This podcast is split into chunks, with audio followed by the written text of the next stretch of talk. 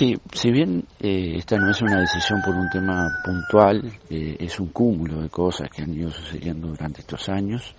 Este, yo reconozco el trabajo que se ha venido haciendo en este último periodo bajo la conducción de, su secretario general Carlos Fernández, pero eh,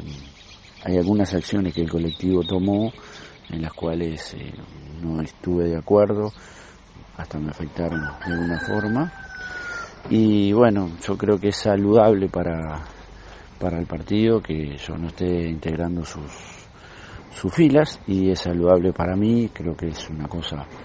este, la hemos hablado con algunos dirigentes y creo que es este una buena cosa. Eh, nosotros seguiremos militando en el Frente Amplio, eh, sin duda, este, y desde otro rol, desde otro lugar.